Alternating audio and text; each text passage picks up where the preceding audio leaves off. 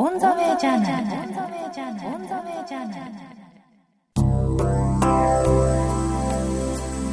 おはようございます小賀良子ですオンザベイジャーナル。今朝は雑誌うかたま編集長中田めぐみさんインタビューによるシリーズ食べることは暮らすことをお送りいたします。食べることは暮らすことは雑誌うかたまのコンセプト。日本全国でそのことを実践していらっしゃる達人に伺ってまいります。今回は長野県の元生活改良普及員で今は箱状のお膳箱膳を使った地域の食育の活動に関わっていらっしゃる池田玲子さんへのインタビューです。戦後間もない二十歳の頃県の生活改良普及員になられた池田さん。木曽飯山栄村などを回り初めは農家の共同炊事季節保育所の支援を行いました。そして高度経済成長期には農村でのお金の問題に端を発する問題解決学習。さらに昭和50年代には自給自足運動にも関わりました。戦後日本の農村そして食の変遷を見つめ寄り添うように歩んでこられた池田さんの半生。そこから導かれる食べることは暮らすこととは？今考えればお金50万円自給しようよっていう、はい、ああ拉致もないことやったなと思うんですけれどもね。あの思想がなかったなってあの今こう年取って思うんですけれども、その暮らしの中で自給することがどういう価値があるのかなんつうことは、語らなかったですね。菜園コンクールをしたりね、はい、いもないことやったですね。そんなたわいもないことってことはないと思うんですけれども、えー、そうかその頃はじゃあ本当にそういう自分のところで畑で野菜作って、それ買うよりはそういうふうにしましょうって言って、ただ目標がその数字というか。数字だったん。ですね、うん、でもそれがあるから、はい、あのやがて女性たちがあの100円店っていうのを始めたトタン板の上あれがただポカッと出たんじゃなくて持久運動をして、はいはい、えー、自分のこう力の中で千世畑って私ら新種ではい千世畑、うん、ひらがなで書いてるんですがね、はい、洗剤っていう感じで書く人もいるんですけれども、千世畑、まあ、あの庭周りというか家周りの畑のこと、えええ、そこの技術があったから100円直売所、はい、野菜の直売所にこうつながって、ストレートにねつながっていそこからじゃあ直売所が始まってるんですね、そうですね。それちょっと余ったものをちょっと並べ庭先並べてみようかっていうところから。ええ、いや今でこそ直売所っていうのはもうもう全国各地に、まあ、大なり小なりすごいいろんな規模があるけれどもでもそれはやっぱりそういう農村の女性の自給運動のところから、ええ始まってるっていうことなんですね。そう、ね、思いたいですね。それがいつの間にかね大きい何千万とかさっていう。それはそれでいいんでしょうけれども、うん、でも言うんですけれどもね。あんたちは直売所の八百屋のおかみになりたかったのか。ってうん。うん、それから間もなくあのうどん屋さんやったりね、はい、いろいろ、はい、女性たちが力をつけてきて、はいうん、えー、っと加工場やったりね、はい、そね。その時に、ちょっと待ってねあんたちはねうどん屋さんのおかみさんになりたかったのか違うでしょうよ。あんたちがやるその100円店なりね、うん、うどん屋っていうのは全然違う性格のもんなんだよっていうことを憎まれ口言ったですがね。その中からその食育食はい、食のの問題がなるほどね、うん、そっか農家のお母さんたちがそれは違いますね。確かに八百屋さんになるんだったら八百屋さんになればいいわけだけど、ね、自分たちはやっぱそこ作ったものを地元の人たちにそういうふうに安全なものを渡そうっていうような気持ちから始まってるし、まあ、それで少しでも自分ね、潤えばっていうところからだから、専門家にうどん屋の専門家になることじゃないんですね。農家としてできることを少し広げてやっていくっていうのがなんですね。そうですね、うん今ももちろん自給は、えーはい、進めてると思うんですけど、はい、今言ってるのはどういうことなんですか、ね、今、やっぱりね、千住畑があるから、うん、その一汁三菜、あの和食、そこから行くんですね、うん、先生畑がない厳しく言えば農家じゃない人たちが一汁三菜するっていうことは、うん、日本の和食を続けるっていうことは、ものすごく困難、はい、大変なんだろうなっていう気がして、ぱりそれをあの日本の和食を支えるということは、先生畑から出発してるんよって思うんですけれどもね。具体的に言うとどういうあれなんです、うん、今私の頭の中にはこの畑があるんだけど畑があっていきなりあの、うん、ご飯味噌汁おかずがあるとどういうふうにつながるのかなっていうふうに思うんですけれども、ほら旬のものとか食卓へ並べていくには、やっぱり水田があって、はい、先生畑がありさえすればねもうそれで、うん、日本の食べるってことはできるじゃなるほど。やっぱそこにはやっぱ田んぼももちろんあって。そうですね。そうですね。田んぼがあって周りの畑があってっていうところなんですね、はい。うんそれとね一番また昔に戻るんですけれども、はい、私らあの昭和40年代、うん、生活改善車ってキッチンカーと似たような簡単でね大きなバスを農家へ走らせてえあの料理はこう作りましょうとか、はい、改良産業医はこうですよ、はい、講習会をして歩いたんですけれどもね、その時にね今本当に保存をかむ思いなんですけれども、はい、米食べないでねお米よりは小麦製品も食べてねうどんとかね、うん、それから、パンもそろそろで始めてるし。入ったですよ。それとフライパンを使いましょう。フライパン運動っていうのを盛んにやりましたね、はい、でそのことがねあれってほらあのお米が余り出したりした時になった時に、はい、あれおかしいっていうことでそれは気がついたというか、えー、そうですね、はい、おかしいね。そのうちに昭和53年頃 NHK がビデオやりましたね、はい。はい、なんだそんなからくりがあったのかってものすごいショックだったですね。要はあのアメリカが戦略的に米じゃなく小麦を食べろ油を使わせるというようなことをしたってことですよね。ね。あのからくりは見えなかったですね現場にいて。真っ赤だったね。ってでもそのことが子どもたち、今のその学校給食で育ったパンとミルクで育った子どもたちが今お母さんになってる時にね、どうやってその元の日本人らしい米プラス味噌汁のあの食事を取り戻すことができるのかっていうのは私が生涯かけてごめんなさいの意味でね、うん、やらなきゃいけないなって老体夢中ってって 今。えうん。もうもうだって池田さん自身は県を辞められても何年に？そうですね。15年。15年。でももうずっとその後も、うん。ね、最前線で憎まれ口を言いながらね。そんなことないんですけど。でもねそのアメリカの小麦戦略のもとに日本の食がガラッと変わっちゃったんだよっていう話はね、言えるようになったのはこの56年ですよ。あそれでもこの56年ですか？ええ。言えなかったおっかなくって、ええ、そのくらい。当然あの、まあ、県にいた頃はとてもとてもそんなことは、え。ー、あのいや変な話ねお米を推進するっていうのは別にあの、えー、日本のねそうい。う政府だって進めてたりするし、はい、今そういうふうにも見えるしね余ってる、うん、お米が余ってるからたくさん食べなさいって言うけど、うん、それとはまた別で、うん、その当時の戦後のそのアメリカのそういうことについてはやっぱり公の場では言えなかった言えない言えない言えない。今はもう割と皆さん分かってきているし分かっては分かってはいないでしょうね、うん、その話をするとみんな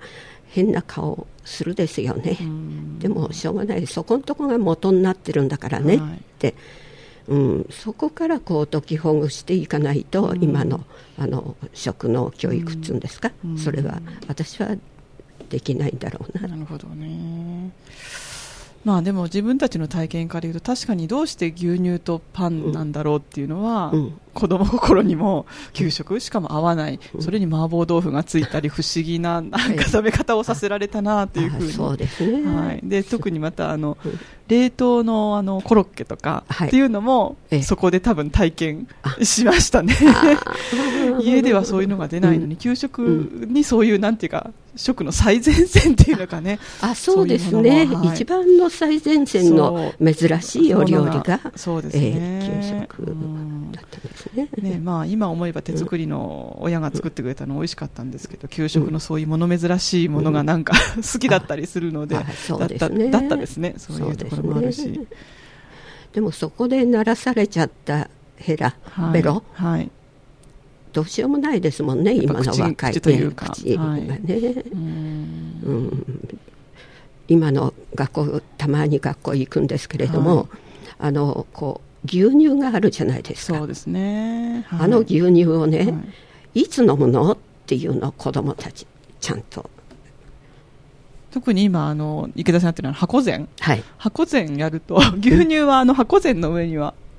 乗らないですよね。ですね。あれご飯とお汁があって、漬物があって、はい、い。やおかずが2つあるっていうと、もうちょうどスペースもそのぐらいだし、はい、牛乳が。乗っ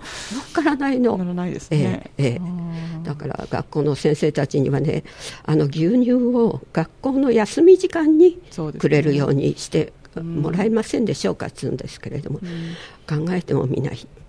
そりゃそうだよね,、まあねそう昔からそういうふうにしてるもんだからそういうものだと思ってしまってますからね、うん。で今はそれやっぱりあの一番やってるのはその、まあ、和食そういう形で進めるのは箱膳の活動が一番。そうですね,、一汁三歳2歳でいいのよっては、はい、ねね、はい、一汁2歳でいいのってご飯をここへ置くから、味噌汁となんとかになる、うん、とにかくご飯を置いてちょうだい、うん、日本民族なんだからっていう話をするんですよね、うん、今、つまりそれをあの池田さんがしつこくというか言うってことは、うん、ご飯が置いてない、うん、ないない。ない、せめてお夕飯くらいはご飯置いてちょうだいって言うんですけれども、はい、まずこうお膳、一人一人こうお膳にあるっていうのも、なんか今はなかなかないですよね。そうそもそもそうだ。箱膳って。あのね箱膳をどうしてその食農教育のあれは私はツールだと思うんです。はい、で昭和25、6年くらいまでは新州の農家では一人一人箱一人箱木木で作った、ね、なんなん箱の形をしてるんですよね。引き出しとかも？ああの丁寧なのは引き出しあったんですけれども、ほとんどは蓋で。蓋であそうかそうかこう伏せて、えー、とこの蓋をこっち反対側にするとお膳になって、しかも、えー、と正座をするとちょうど、そうだからお膳になって、しかもそうか、高さがそういうものなんですね。そうですね。座った時に、ちゃぶ台じゃないけど、そのぐらいの高さになるお膳が一人一人あるっていう、はい、それが箱膳なんですね。何かまあ昔の、そういう時代劇か何かかな、何かで、ね、そういうのは見たことがある。キムタクがね、は武士の一文。なるほど。はい。はいなるほど、やっぱじゃあ、あの江戸時代ぐらいの武士が、そういうふうに食べてたものなんですね。それがでも昭和20、えっと、4、5年、5、6年まで。まで農家は使ってましたね。えでも具合いいんですよ、あれはあのお部屋の隅へ片付けといてね、ご飯用って言ったらそれ持ってきて、テーブルになって。しかもなんかあの中にお茶碗とかがお茶碗を入れて自分のものも入っていて、はい、つまりあそこのなんか、要するに自分の食べる道具が入ったものそうですね。しかも1年生になるともらえる1年生小学校1年生、えええそうすると元服用っていうの食の元服用って私はあうん、要するにそこで一人前で一人分ちゃんと食べれますよっていう、食べまあ、食べれますってことだし食べきるっていうことそうですね。その中にお行儀があったりね、はい、食べ方があのおかずっきりくんじゃねえんだぞって、はい、箸はこうやって持つもんだんだぞとかね、はい、本当に厳しいあのしつけの場になったんでしょうね。だって置き場所ももう固定ですよね、そうですね、そうですね、それちょうどその一汁二菜が、はい、あの今、箱膳やるときはね、乗っけてますけれども、昔は一汁一菜だったですもんね、うん、おかずも一つ、うん、そうですね、まあ、でも漬物があって、お汁があってってことですね。そこにどう池田さんも目をつけたのがっていうか、うん、なぜなんですかね？私はね、はい、あのどんなにこうお料理講習してね、はい、美味しいねってみんなで食べて、うん、これが栄養がなんとかよって栄養じゃないんだよってね栄養の以外の食の文化として何をこうっていうふうに考えていた時にねまず一番先には祈りとか感謝とかね食べることに対して、うん、あの、豊かになったから何でもいらないじゃない、はい、食い散らかすっていうね、はい、そうじゃなくてそこの食べることの命の大事さ感謝するっていう、うん、そのことをあのどうやったって教える場がうまくそうですね。食べ物のお料理伝えてるだけでこれにタンパク質があるとか、ビタミンが多いって話は、まあ、ここにあるものできるけど、ええ、確かに感謝するとか、うん、そういうことは確かにその中からは伝えられないですね。すね。うん、そうすると、いただきますって、あの箱膳で手を合わせてね、はい、いただきます、ちょっと待て、誰にいただきます言ったかって、そこの場でストップしてね、できるじゃないですか、はい、箱膳のところで、はい、うん、でどうしてここにご飯を置いてねここにお水、うん、ここへどうしてお魚を置くのよっていう、箸持ってごらんって、箸はこういうふうに持つ箸には魂が入っててね、ってか、うん、そそんなことを一つ一つこう教える。お皿は、このお皿は持ってもいいお皿、こっちは持っちゃいけない。なぜならば日本の食器はねってこの糸尻があるでしょうよっていう、そんなことを文化としてね、うん、大事な本当に繊細なそれからあの箸置き箸枕って教えるんですがあのどっかから木の葉っぱ取っといてね、ちゃんとここへ置いてみこれが季節を大事にしていく、そんなことを教えるにはねやっぱり箱膳がものすごくその私らもその買っての感謝するとかね、いただきます、それから一番あの今子どもたちに言うのは家族がみんなで揃うまで箸をつけないでちょうだいつけちゃいけないのよって。はい、いや今それはなかなか本当難しいですよね、うん、みんなが揃うっていうことがほとんど、ね、あの原則は一緒に食べるっていうんですか、うん、食べるっていうことは、はい、家族か仲間と一緒に食べなきゃ食べるっていうことにならないんだよって教えるにはね、うん、うん、やっぱり1週間に1回でもいいから家族がみんなで顔を合わせていただきますって、美味しいねって、うん、それでも箱膳多分すごくいいツール、まあ、ツールって言い方してたんですけども、はい多分あの私ぐらいの世代は体型もやっぱないからそこ気が付かずに終わってしまったけど、やっぱそこは池田さんはやっぱりご自身も多少というか経験もあった、若い頃というか子供の頃うちはね、はい、あのなかったです。あなるほど。ちゃぶ台だったですね。じゃあそれはじゃあ必ずしも池田さんの時代でもあのみんな使ったわけじゃないけれど、うん、ギリギリその知ってたっていう、あ知ってました知ってました。ええええ。で今箱膳そもそもやっぱりもう今ほとんどのお家はないですよね。ね、うん、土蔵の中にあるくらいでね。土蔵の中にはでもあるお家も、はい、ええ、そうですね。じゃあ今使ってらっしゃるのは改めてじゃあ作ったもの。ほとんどみんな、ええ、作ってもらってやってます、ね、でも参加されてるそういう中とか教える方の中に、やっぱ自分でも使ってた方たちも多少あるですあるです、ええ。ー、またそういう方たちいると話はきっとね、えー、この頃こうしたっていうようなところが、そうそうそうそう賑やかになりますね子供さん。たちって箱膳の時はどうなん。ですか、えー、もうあのお部屋から入ってくる時のスリッパの脱ぎ方からねそこから始める、えー、そこから始めるん。ですそうすると歩いてごらん。って畳のへりを踏むなん。てとん。でもないって敷居を、うん、子供って敷居の上を歩いてありますね、はい、それはねそのうちの一番偉い人の頭のてっぺんだを踏んだと同じことなんだぞって言いながらね、うん、そんなことから始めてちゃんと座ってごらんって。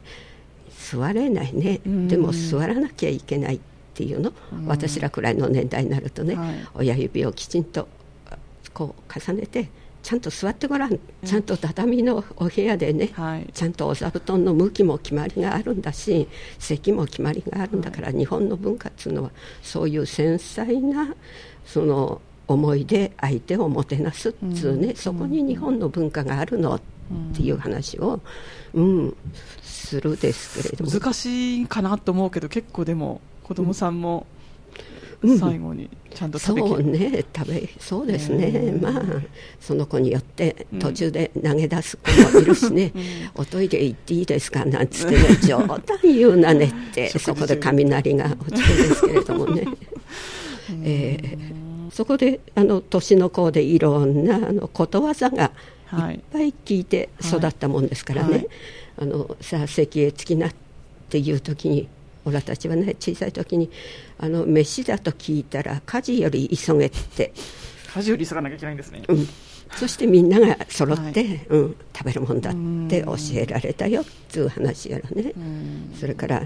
あのこう運動行儀悪いんですがよくやるんですがその一汁二菜だと野菜が不足するんですね、はいはいはい、そうするとこの味噌汁の中に具をいっぱい入れないと2歳で、普通3歳になるじゃないですか、でその3歳なんか日常生活の中ではね食べきれない。そうですね、ね。はい、そうするとここの味噌汁にいかに具をいっぱい入れるかっていうことが、日本の和食の中の、うん、キーポイントになったんだよっていう話、はい、そうするとただそんな話するんじゃなくて箸ここへ立ててみろお椀の中にこうやって立てるんですか？そうそうやっちゃいけないけれどもな。このくらい具を入れなきゃいけねえんだぞって、うん、立つんですよ。立つんですね、うん、そうすると。そのぐらいのお味噌汁を、うん、要するに用意するってことですね。そうそうそうそう。するとあのこの一杯味噌汁飲むとね、あの味噌汁一杯三里の力って言うんだぞっつうん、これ一杯飲むとね3時走れるんだ、はい、お前学校何キロあるっつう話や、ね、はい、それから一番はあれは梅根先生が計算してくださったその一杯のご飯粒の使って子供たちにね数えさせる時もあるんです。そこまでやらせる、うん、だって一箸ずつこうやって分けてね、はい、手分けして数えればそうかそうかみんなでね。そうか分けてから、ね、そうかそうか一人がやるわけじゃないですね、うん、子供はわーって嫌がるですがね、はい、まあそう言うなよ。で3000か4000あるんですけれどもね、それがあの2株新種だと2株か3株の間くらいのちょうどでこのあ稲が稲に23株の大体ので1杯の。そうなんですね、う。ん、あそれは信州にっていうことはやっぱり地方によってやっぱり1株の太さも違うってことですかね。きっと違うでしょうね。違うでしょうね、ええ、であちら梅田先生は3株っておっしゃるんですがね3株っていうとねうんっていうなるほど。っていうようなことでねあんたちがこの3株のお茶碗を一杯食べてくれるかくれないかであの赤とんぼ、はい、1匹、はい、1匹生まれるんだぞって。オタマジャクシがな35匹生まれるそれからね水タンク。20リットル入り、はい、ポリタンク、ええ、うん、あのタンクのね10杯分が水。ここで1杯食べるとご飯茶碗1杯で、うん、うん。春から秋までの水がね、はい、ちゃんと、うん、蓄えることできるっていう話やらね、うん、そんなことをしながらアメリカのオーストラリアのパンは連れてきちゃくんねんだぞっていう話をしお水はね、向こうにあるんだし、赤とんぼも着ないし、うん、おたまじゃくしを別に いるわけじゃないっていうことですね。ね。そんな話をこうあのやっぱりあの食べ物の向こう側っていうんですか、うん、私は栄養の専門家じゃないもんですから、うん、あのタンパク質脂肪の話はできなくってこのお茶碗の向こう側に何があるか、うん、それでもなお金にするとキャラメル34個なんだと、それでもお百姓さんはそんなに儲からなくても稲をつ、作り続ける。それはどうしてなんだろうね？っていう。話やね。このなんか一つのこう箱膳の中にすごくいろんな要素があるし、うん、まあ、まず席に着くまでだけでもそれぐらいあるけれど、ええ、今でもそういうお話はやっぱり昔はみんなお家で多分習ってきたんですよね食卓に着くまでの話だし、はい、着いたらまたどういうふうにって、やっぱ今はもういや私も聞いてると初めて聞くようなやっぱお話があるぐらいだから伝えてこなかったんですね、結局。私ら世代がね栄養だけで。栄養だけでこれ見ればもう栄養あるなしで、だってその向こうにさ作物の命があってねその向こうに先祖の開いてくれた田ん。ぼがあって、なんつうことはさ、まあ昔は逆に当たり前すぎて、口にしてそんなこと言わなくてもよかった部分もあったのかもしれないんですけどね、今それがどんどん減っていって、本当に見えなくなってきたら、言わないとっていうところですよね。だから今やってるのがねその向こう側をどうやって命つの、はい、食べるものの命を、あのこうあそうなんだってやればそこに感謝があったり、うん、あの祈りっていうのが出てくるだろうと思ってね、はい、あのよく話をするのはみんな日本人が一番大事にしているお米の花が咲く瞬間を、ね、稲が命を授かる瞬間を見たことあるかっていう話をするんです。ないですよね、そんなない。ですね。ねどんな話あの、どんな格好してるか、ここへここまで来て帰ってみっておばさんたちに言うんですけれどもね、はい、さあってあの、ちらちらちらちらとはね、はい、あのこう。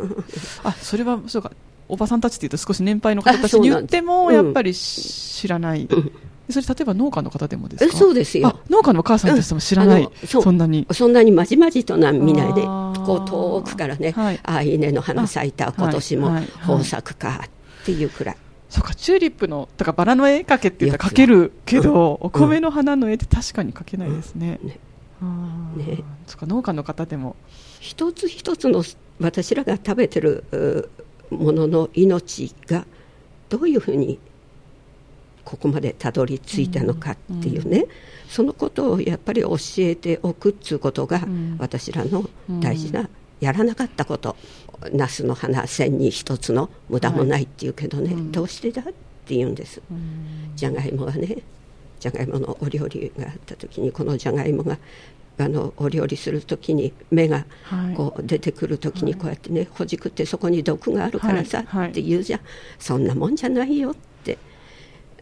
出ようとしてるものをねね。取る取るわけですからね、ね、だからその芽がそこの芽の根っこに毒を入れておくじゃがいもの気持ちになってごらん、この子は命をつなごうとしてるのに、私たちはそこを排除して、それをいただいてるっていうことですね、うん、そうするとごめんねってありがとうよっていうのね、うんからかぼちゃの花も、はい、あの舐めてごらんってこうやってかぼちゃの花。花ですか？甘いんですよ。こう縦に切ってねかってこうやってほじくり出していくとねあそこのそこの中に蜜があるのよ。でかぼちゃだって必死に虫分が飛んできてね、はい。はい、そこのところをこういうふうに受粉してさせるために、うん。うん、その仕掛けをちゃんとかぼちゃの花は花なりきに作ってあるのよ。っていうそういうこう自然の営みの中で私らが生かされているっていうことをね、うん、やっぱり教えてなかった。なるほど。じゃあもう本当に今池田さんやってることは伝える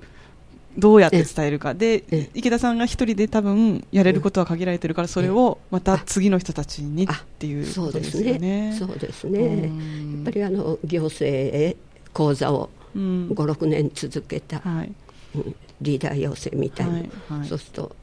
お料理講師はしなんでちょうだいってね。うん、お料理講習するんだったら食会さんにお任せすれば、はい、あんたちが違うのは、はい、その農業とたあの食べるっていうことをどうつなげるかっていう、やっぱ農家の人たちだから分かるっていうことですね。目の前にそのものがあってっていうことですよね。そうそうですね。それは確かに農家の人しか逆に実感持って話せないしできないかもしれないですね。できないですよね。それと面白いですよ。そういう世界へこうのめり込んでいくとね。はい、例えばあのそばの種、はい、三角じゃないですか。うん、そうですね。どうして三角なの、うん、ってそばに聞いてごらん。って言うんですか、うん、その農家のお母さんたちに向かって、うん、きょとんとしません、でもそうやってねあの作物とか自然と対話しながら生きてきた民族なんだよって日本人はっていう。そこのところを全部科学でね、はい、栄養とか経済とかで全部こう片付けてきたところに、本当に大事なものを置き忘れたじゃんそうするとあの話が飛躍するんですけれども、うん、サンタクロースは知ってても、はい、年神様を知らない子供たちが出来上がっちゃってるです。そうですね。サンタクロース何するか知ってるけど、はい、年神様はピンとこない、まあ、お正月はみんなあるのは知ってるけど、うん、なんでそこでお祝いするかとかっていうのはわからない、うん、そして白なんでこういうのしめ縄なったりね、はい。はい、それからこの間もあの道六人っていうんですけれどもね。どんどんど焼きっていうのはいはい、あの松飾りなんか集めて火つけるじゃない、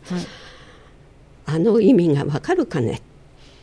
あれはねあの年神様がをお送りする儀式でまた来年来てちょうだいねって、うんね、そういう意味であんたちはこの道六人を作って燃やしてるんだけれども。うん、全然わかんない子供たちがね、ね、いや単純に松飾りがね邪魔になるからね、その時に燃やしてそれですっきりして、まあ、お餅食べて終わりみたいにね、うん、なっちゃってるから、ね、ギリギリそれはあれですか？やっぱり池田さんはそれはやっぱり聞いて子供の頃からそういう話をやっぱ知ってて。そうですね。おばあちゃん子だったもんですから、はい、ええ。なるほどね,、ええ、ね。一寸の虫にも五分の魂があってねとかね。うん。うん。あんたちがし、うん、あの死んだらどこへ行く？っていう話もよくおばあちゃんがしてくれたの、ご先祖様はねあの木のてっぺんの上で、うん、あんたちをちゃんと守ってくれてるんだから悪いことしちゃいけんぞって。ああすごいですね、うん、ね。お盆になったらなあの虫なんか離してやれって飼ってる虫はね、みんな離せよって、今夏休み虫取りに行くですよね、はい、ああって感じね。逆ね。お盆になったら離すんですか、うん、飼ってた飼ってた虫は離すそうやって命の教育をしてくれたんね、うん、あそうかそうすると次の代を残すぐらいの時に、要するに飼ってもいいけれど、そう。うん、お盆になったら話すお盆っつうのは命のことを学ぶ行事ですよね。ね。っていう、うん、そういうこう祈りとか感謝とかっていうことをね全部教わってきて、うん、あのこう以下省略やっちゃったですね、私ら世代は。でも、そう池田さん、それをでもそうやって聞いてて、まあ仕事もして、今やっぱりもう一回やっぱぐるっと回ってきて、なんていうか、原点というと変な、おばあちゃんに習ってきた、それをやっぱ今伝えてるっていうことなんですかね。そんな感じですね。おこう、ちいばあちゃんって言ったんですけれどもね、ちいばあちゃんの顔がちらちらちらちらと浮かぶですもんね。あの時ちいばあちゃんはね、こういう言葉で言ってたな。はい。うん。多分昔、まあ今は本当いろんな情報がこうなってるけれども昔はそうやっておばあちゃんが孫に伝えて、やっぱその子がまたおばあちゃんになって、孫に伝えてってことがやっぱ伝わって、来てたはずなんですね。そうですね。そうですね。まあでもじゃあ本当にじゃあ今池田さんの後ろにはチーバーちゃんがいて、うん、あのいろいろ言ってくれてるっていう感じですね。うん、ねいや私たちもちょっと本当に実感を持つのは難しいけれど一生懸命なんか伝えることの少しでもね、あの身に身につけるわけにもなかなか難しいからな。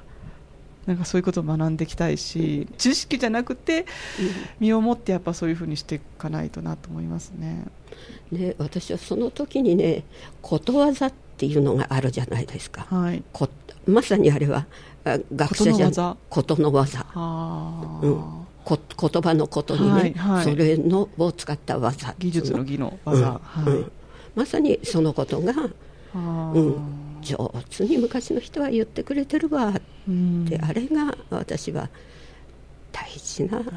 えー、その思想を語るのにね、はい、あのことわざで随分語っていけるんですよね、初物食う時はなって東の方向いていなだいてさ仏壇あげてみんなで揃ったら食べろっていうの、はい、もうそのこと一つで日本の食の文化、全部言い尽くしてるじゃないですか。はいそういうの聞くとそれを自分が言えるようになるだけでも違うかなっていうふうになって、少し安心するというか、いやどうやったら池田さんが今やろうとしていることを私たちが引き継いでいけるかなってすごい大きな課題だなと思います。けど何をやってらっしゃる方まで。ておくっつうことが、私らの大事な、やらなかったこと那須の花千に一つの無駄もないっていうけどね、どうしてだって言うんです、じゃがいもはねじゃがいものお料理があった時にこのじゃがいもがあのお料理する時に目がこう出てくる時にこうやってね、ほじくってそこに毒があるからさって言うじゃん、そんなもんじゃないよって。出ようとしてるものをねね。取る取るわけですからね、ね、だからその目がそこの目の根っこに毒を入れておくじゃがいもの気持ちになってごらんこの子は命をつなごうとしてるのに、ね、私たちはそこを排除して、うん、それをいただいてるっていうことですね、うん、そうするとごめんねってありがとうよっていうのね、うん、からかぼちゃの花も、はい、あの舐めてごらんってこうやってかぼちゃの花花ですか？甘いんですよ。こう縦に切ってねこうやってこうやってほじくり出していくとねあそこのそこの中に蜜があるのよ。でかぼちゃだって必死に虫分が飛んできてね、はい。はい、そこのところをこういうふうに受粉してさせるために、うん。うん、その仕掛けをちゃんとかぼちゃの花は花なりきに作ってあるのよっていうそういうこう自然の営みの中で私らが生かされているっていうことをね、うん、やっぱり教えてなかった。なるほど。じゃあもう本当に今池田さんやってることは伝えるどうやって伝えるか。で池田さんが一人で多分やれることは限られてるからそれをまた次の人たちにっていうことですよね。そうですね。やっぱりあの行政へ講座を56年続けた、はい、リーダー養成みたいな、はいはい、そうするとお料理講師はしなんでちょうだいってね、うん、お料理講習するんだったら食会さんにお任せすれば、はい、あんたちが違うのは、はい、その農業とたあの食べるっていうことをどうつなげるかっていう、やっぱ農家の人たちだから分かるっていうことですね。目の前にそのものがあってっていうことですよね。そうですね。それは確かに農家の人しか逆に実感持って話せないしできないかもしれないですね。できないですよね。それと面白いですよ。そういう世界へこうのめり込んでいくとね。はい、例えばあのそばの種、はい、三角じゃないですか。うん、そうですね。どうして三角なの、うん、ってそばに聞いてごらん。って言うんですか、うん、その農家のお母さんたちに向かって、うん、きょとんとしません、でもそうやってねあの作物とか自然と対話しながら生きてきた民族なんだよって日本人は。っていう。そこのところを全部科学でね、はい、栄養とか経済とかで全部こう片付けてきたところに、本当に大事なものを置き忘れたじゃそうするとあの話が飛躍するんですけれども、サンタクロースは知ってても、年神様を知らない子供たちが出来上がっちゃってるです。そうですね。サンタクロース何するか知ってるけど、はい、年神様はピンとこない、まあ、お正月はみんなあるのは知ってるけど、うん、なんでそこでお祝いするかとかっていうのは分からない、うん、そして白なんでこういうのしめ縄なったりね、はい。はい、それからこの間もあの道六神っていうんですけれどもね。どんどどんど焼きっつうのはいはい、あの松飾りなんか集めて火つけるじゃない、あの意味が分かるかねってあれはねあの年神様がをお送りする儀式でまた来年来てちょうだいねって、うんね、そういう意味であんたちはこの道六神を作って燃やしてるんだけれども。うん、全然わかんない子供たちがね、ね、いや単純に松飾りがね邪魔になるからね。その時に燃やしてこれですっきりして、まあ、お餅食べて終わりみたいにね、うん、なっちゃってるから、ね、ギリギリそれはあれですか？やっぱり池田さんはそれはやっぱり聞いて子供の頃からそういう話をやっぱ知ってて、そうですね。おばあちゃん子だったもんですから、はい、ええ。なるほどね,、ええ、ね。一寸の虫にも五分の魂があってねとかねうん、あんたちがし、うん、あの死んだらどこへ行く？っていう話もよくおばあちゃんがしてくれたの、ご先祖様はね。あの木のてっぺんの上で、うん、あんたちをちゃんと守ってくれてるんだから悪いことしちゃいけんぞって。あすごいですね、うん、ね。お盆になったらなあの虫なんか話してやれって飼ってる虫はね、みんな話せよって、今夏休み虫取りに行くですよね、はい、ああって感じね。焼くね。お盆になったら話すんですか、うん、飼ってた飼ってた虫は話すそうやって命の教育をしてくれたんね、うん、あそうか。そうすると次の代を残すぐらいの時に、要するに飼ってもいいけれど、そう。うん、お盆になったら話すよ。お盆っつうのは命のことを学ぶ行事ですよね。ね。っていう、うん、そういうこう祈りとか感謝とかっていうことをね全部教わってきて、うん、あのこう以下省略やっちゃったですね、私ら世代は。でも、そう池田さん、それをでもそうやって聞いてて、まあ仕事もして、今やっぱりもう一回やっぱぐるっと回ってきて、なんていうか、原点というと変なおばあちゃんに習ってきた、それをやっぱ今伝えてるっていうことなんですかね。そんな感じですね。おこう、ちいばあちゃんって言ったんですけれどもね、ちいばあちゃんの顔がちらちらちらちらと浮かぶですもんね。あの時ちいばあちゃんはね、こういう言葉で言ってたな。はい。うん。多分昔